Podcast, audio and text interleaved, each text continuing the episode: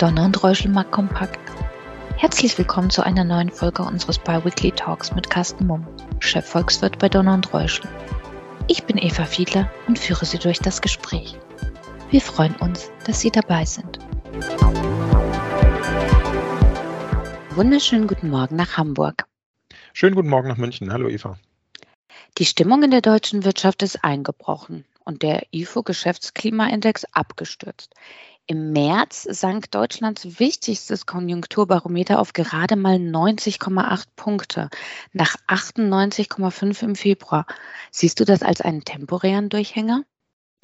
Ja, das kommt darauf an, muss man sagen. Wenn wir erstmal schauen, was hat sich eigentlich ergeben oder was ist passiert in Sachen Unternehmensstimmungsindizes, dann haben wir eine ganz, ganz klare und deutliche Eintrübung im Vergleich zu den Februarumfragen. Das sehen wir sowohl bei den Market-Einkaufsmanager-Indizes, die global für verschiedene Regionen und Staaten erhoben werden, die für Deutschland und die Eurozone deutlich schwächer ausgefallen sind, aber immer noch im expansiven Bereich sind, muss man sagen. Also die Unternehmen gehen immer noch davon aus, dass sie ihre Produktion in den nächsten Monaten ausweiten können, aber eben weniger stark als vorher noch. Du hattest es eingesprochen, der IFO Geschäftsklimaindex ist äh, deutlich eingebrochen und zwar so stark wie noch nie. Also diese Abwärtsbewegung, die haben wir so groß tatsächlich noch nie gesehen. Und der Hintergrund sind vor allen Dingen unsichere Geschäftserwartungen. Äh, diese Geschäftserwartungen haben tatsächlich den tiefsten Wert seit Mitte 2020, also unmittelbar nach dem äh, Einschlagen der Corona-Pandemie sozusagen erreicht. Und das Kernproblem, was Unternehmen zurzeit angeben, ist eben die Unsicherheit, die vor allen Dingen aus den Auswirkungen des Ukraine-Konflikts heraus resultieren. Hinzu kommen Dinge, die wir auch in den vergangenen Monaten schon hatten, Materialengpässe, Corona-bedingte äh, Personalausfälle, die jetzt wieder etwas mehr geworden sind, Rekordanstiege auch, die immer wieder genannt werden bei Einkaufs-, aber auch bei Verkaufspreisen.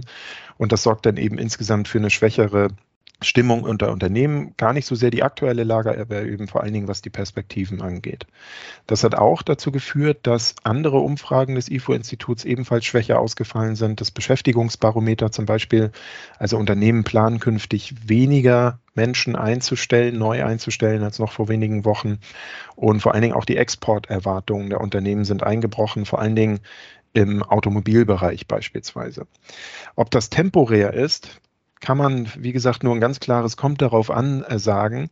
Erstmal ist das Basisszenario weiterhin mit einem positiven Wachstum verbunden für die kommenden Monate. Wir gehen davon aus, dass äh, zurückgenommene Corona-Restriktionen und langsam wieder ans Laufen, ins Laufen kommende Lieferketten dann dafür sorgen, dass die hohen Auftragsbestände beispielsweise abgebaut werden können, dass in der Corona-Phase zurückgestellter Konsum nachgeholt wird. Und darum ist das Basisszenario weiterhin, dass wir ein positives Wachstum sehen. Aber das Risiko ist deutlich gestiegen und ähm, es kommt natürlich klar darauf an, wie sich vor allen Dingen der Ukraine-Konflikt weiterentwickelt und aus wirtschaftlicher Sicht vor allen Dingen Sanktionen oder Gegensanktionen. Hm. Was bedeutet das für die internationalen Kapitalmärkte? Ja, an den Börsen haben wir ja schon, wie wir das im Fachjargon sagen, Risk-on-Stimmung gesehen in den letzten Wochen. Also Aktienmärkte sind deutlich wieder gestiegen. Alles das, was sichere Häfen der Kapitalanlage waren, in die sich Anleger geflüchtet haben in der Akutphase der Ukraine, des Ukraine-Krieges, also als der ausgebrochen ist. Äh, die Kurse sind deutlich wieder zurückgekommen. In meinen Augen sind diese sehr positiven Entwicklungen der vergangenen Wochen vielleicht etwas zu optimistisch oder zu verfrüht. Denn die Hauptkomponente eben dieser Krieg in der Ukraine, die ist natürlich sehr unberechenbar. Und damit haben wir eigentlich, haben wir einfach eine hohe Wahrscheinlichkeit, dass es eben auch nochmal zu einem größeren Rückschlag kommt. Was man allerdings sagen muss, diese Sicht, diese vorsichtige Sicht der Dinge auf die Entwicklungen zurzeit, die haben sicherlich alle Anleger und zumindest die meisten institutionellen Anleger. Und das heißt auch, dass die Cashquoten, also die Liquiditätsquoten vieler Anleger sehr hoch sind. Wenn die Kurse dann anfangen zu steigen, dann werden viele Anleger auch in den Markt zurückgezwungen, obwohl sie eigentlich ähm, schlechtere Ansichten äh, über die Perspektiven des Marktes haben. Und das kann den Markt kurzfristig noch weiter nach oben schieben. Aber umso stärker kann dann eben auch in den nächsten Wochen und Monaten ein Rücksetzer sein, wenn andere Dinge eine Rolle spielen, die eigentlich weitgehend nicht berücksichtigt sind zurzeit. Eben weitere militärische Eskalationen, ein möglicher Gas- oder Energielieferstopp äh, in Richtung Europa, vielleicht eine Konfrontation mit China, Auch das Thema Nahrungsmittelknappheit, äh, was in den nächsten Monaten ähm, eine Rolle spielen könnte, nicht zu vergessen. Also zurzeit scheint tatsächlich das Beste aller Szenarien eingepreist zu sein. Die Gefahr ist einfach da, dass diese positiven Erwartungen doch nochmal äh, deutlich enttäuscht werden. Hm. Kommen wir jetzt zu den langfristigen Perspektiven der Weltkonjunktur. Rechnest du trotz der Hindernisse weiterhin mit einem relativ dynamischen globalen Wachstum für das kommende Jahr? Ja, also wie eben schon gesagt, für das laufende Jahr zumindest ist das Basisszenario weiterhin positiv, wenn auch mit einer geringeren Wahrscheinlichkeit. Grundsätzlich gehen wir davon aus, dass auch 2023 ein überdurchschnittlich dynamisches Wachstum bringen kann oder da es jetzt in diesem Jahr noch etwas gedämpft wird, sogar ein dynamischeres Wachstum als in diesem Jahr. Die Basisannahme, die dem zugrunde liegt, ist eben, dass die Rückschläge oder die äh, Belastungen aus der Corona-Pandemie und aus den Lieferkettenproblemen äh, sich reduzieren werden in den nächsten Monaten und dass es keine weitere Eskalation geopolitischer Ereignisse gibt. Und dann können eben die Investitionen für Dekarbonisierung oder für die Erhöhung der Resilienz, die von Staaten und Unternehmen in den nächsten Jahren wahrscheinlich initiiert werden zur Absicherung von Lieferketten, um die Gesundheitssysteme besser aufzustellen, um die Sicherheit und Verteidigung besser aufzustellen. Das werden deutliche Investitionen sein und zusammen mit aufgestauten Aufträgen und der Konsumnachholung dürfte das eben für 2023 ein dynamisches Wachstum geben. Die Konjunkturforscher des Instituts für Weltwirtschaft in Kiel haben gerade eine Mittelfristprojektion abgegeben und die gehen davon aus, dass später dann, also ab 2024 und Folgejahren, wir ein schwächeres Wachstum sehen, global oder in vielen Volkswirtschaften weltweit. Und das liegt daran, dass äh, wir verschiedene strukturelle Entwicklungen haben, wie zum Beispiel die Friedensdividende, die wegfällt. Also gerade europäische Staaten mussten in der Vergangenheit ja relativ wenig ausgeben für die Sicherheit, für die Verteidigung zum Beispiel. Unternehmen konnten massiv Geschäfte in Russland und in äh, Osteuropa tätigen. Und diese Geschäfte der Unternehmen brechen ja zurzeit weg.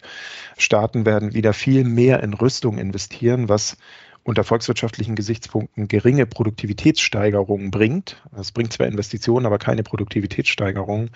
Das belastet also äh, das Wachstum. Ähm, dann haben wir den Punkt, dass die Globalisierung einer der Wachstumstreiber der letzten Jahrzehnte nicht weiter voranschreitet, vielleicht sogar ein bisschen zurückgedreht wird. Und wir haben vor allen Dingen negativ wirkende demografische Effekte, die eben insgesamt dann das Wachstum belasten in den Folgejahren ab 2024. Mhm. Und welche sind das genau? Ja, die demografischen Effekte äh, resultieren vor allen Dingen daraus, dass wir eine ungünstige demografische Entwicklung haben. Und zwar nicht nur in Deutschland, sondern auch in Europa in vielen Industrienationen und auch in China. Und das bedeutet, dass äh, der Anteil der Menschen im Ruhestand im Vergleich zu den Erwerbstätigen eben deutlich steigt. In Deutschland wird das vor allen Dingen in den nächsten drei bis fünf Jahren spürbar äh, zu merken sein, weil eben die Babyboomer-Generation in den Ruhestand geht. Und das wird dafür sorgen, dass wir die heute schon bestehende Facharbeiterknappheit oder ähm, allgemein auch Arbeitskräfteknappheit, dass die sich nochmal deutlich verstärken wird. Das führt dann dazu, dass A, Unternehmen eben nicht so viele Menschen einstellen können, wie sie es gerne wollten, äh, vor dem Hintergrund ihrer positiven Auftragslage, dass B, die Löhne sehr viel stärker steigen. Das ist auch politisch so gewollt. Das sieht man an verschiedenen Entwicklungen wie der Anhebung des Mindestlohns die Einkommens- und Vermögensspiralen, äh, ähm, Scheren, die in den letzten Jahren auseinandergegangen sind, die sollen äh, wieder zusammengeschoben werden. Und das bedeutet insgesamt, volkswirtschaftlich ausgedrückt, dass eben der Wachstumsbeitrag des Produktionsfaktors Arbeit gesamtwirtschaftlich betrachtet sinkt. Das muss durch Kapitalinvestitionen, insbesondere durch Technologie, ersetzt werden. Und beides belastet eben die Kostenseite der Unternehmen. Man kann insgesamt sagen, aus volkswirtschaftlicher Sicht, junge Gesellschaften wachsen eben stärker, einfach weil mehr Arbeitskraft zur Verfügung steht. Ältere Gesellschaften, wie wir es sind und viele andere weltweit auch, äh, müssen wachstumsdämpfende Effekte ähm, in Kauf nehmen. Mhm. Wagen wir mal abschließend einen Blick in die Glaskugel. Wie siehst du die langfristigen Perspektiven für die Kapitalmärkte? Ja, die äh, kann man äh, tatsächlich äh, ganz gut umreißen, auch wenn man natürlich keine konkreten Prognosen abgeben kann. Das gelingt ja an den Kapitalmärkten schon für wenige Monate kaum. Aber wir können sagen, wir haben verschiedene strukturelle und langfristig wirkende Faktoren, die die Kostenseite vieler Unternehmen belasten werden. Und das in den nächsten Jahren. Das sind Dinge, die wir eben schon angesprochen haben. Steigende Löhne beispielsweise, wahrscheinlich anhaltend hohe Rohstoffpreise, mit denen wir rechnen aber eben auch die anstehenden Investitionen. Bei Unternehmen ist es zum Beispiel ähm, die Dekarbonisierung, die eben bezahlt werden muss, in die investiert werden muss, ohne dass dadurch gleich Produktivitätssteigerungen entstehen. Wenn ich also in äh, umweltfreundlichere Produktionsanlagen investiere, heißt das erstmal, dass ich bestehende funktionierende Produktionsmethoden umbaue aber eben nicht unbedingt die produktiver mache. Die haben dann den Vorteil, dass sie weniger die Umwelt belasten. Das ist natürlich auch die Zielsetzung. Unternehmen müssen aber auch Lieferketten umbauen aus den Erfahrungen der Corona-Pandemie heraus. Und das sind eben alles äh, Kostenfaktoren, die gestemmt werden müssen. Gleichzeitig haben wir in den nächsten Jahren im Vergleich zu den letzten Jahren ein anderes Umfeld, weil die Notenbanken nicht mehr weiter expansiv werden, sondern im Gegenteil weniger Liquidität zur Verfügung stellen. Also die Zinsen werden tendenziell steigen. Und das bedeutet für Unternehmen, dass sie eben vor besonderen Herausforderungen stehen. Und das werden nicht alle Unternehmen gleich gut meistern können. Ähm, eben nur diejenigen, die schlanke Prozesse haben, die sehr innovativ sind, Produktionsmethoden umstellen können und äh, gleichzeitig dadurch eben dann Wettbewerbsvorteile gegenüber anderen Unternehmen ausbauen können. Die werden äh, in diesem Umfeld sehr, sehr gut sich entwickeln. Es wird aber auch viele Unternehmen geben, die eben sich nicht so gut entwickeln können oder die nicht so gut mit diesen Umstellungen zurechtkommen. Und in meinen Augen kann man sagen, dass äh, dadurch ähm, sich äh, doch eine deutliche Trennung der Spreu vom Weizen andeuten wird in den nächsten Jahren, was Aktieninvestments beispielsweise angeht. Und ich glaube, dass deswegen die Einzeltitelauswahl sehr viel wichtiger wird. Wenn man auf Indexebene schaut, kann man davon ausgehen, dass die durchschnittlichen Jahresrenditen in den kommenden Jahren wahrscheinlich wegen dieser Belastungsfaktoren geringer ausfallen werden als in den letzten Jahren. Auf der Zinsseite vielleicht noch ganz kurz. Da gehen wir davon aus, dass die Zinsen zwar steigen, aber dass wir in einem Umfeld erhöhter Inflationsraten bleiben. Und das heißt also, wir werden anhaltend eine sogenannte finanzielle Repression sehen. Das heißt also negative Realrenditen. Also mit sicheren Staatsanleihen beispielsweise wird man wahrscheinlich auf die nächsten Jahre hinaus es kaum schaffen, den inflationsbedingten Kaufkraftverlust des Anlagekapitals auszugleichen. Wunderbar und vielen Dank für den wie gewohnt spannenden Einblick. Sehr gern, hat mich sehr gefreut. Danke für Ihr Interesse. Seien Sie in zwei Wochen gerne wieder dabei. Ihr Donald Reuschel, Markt Kompakt Team.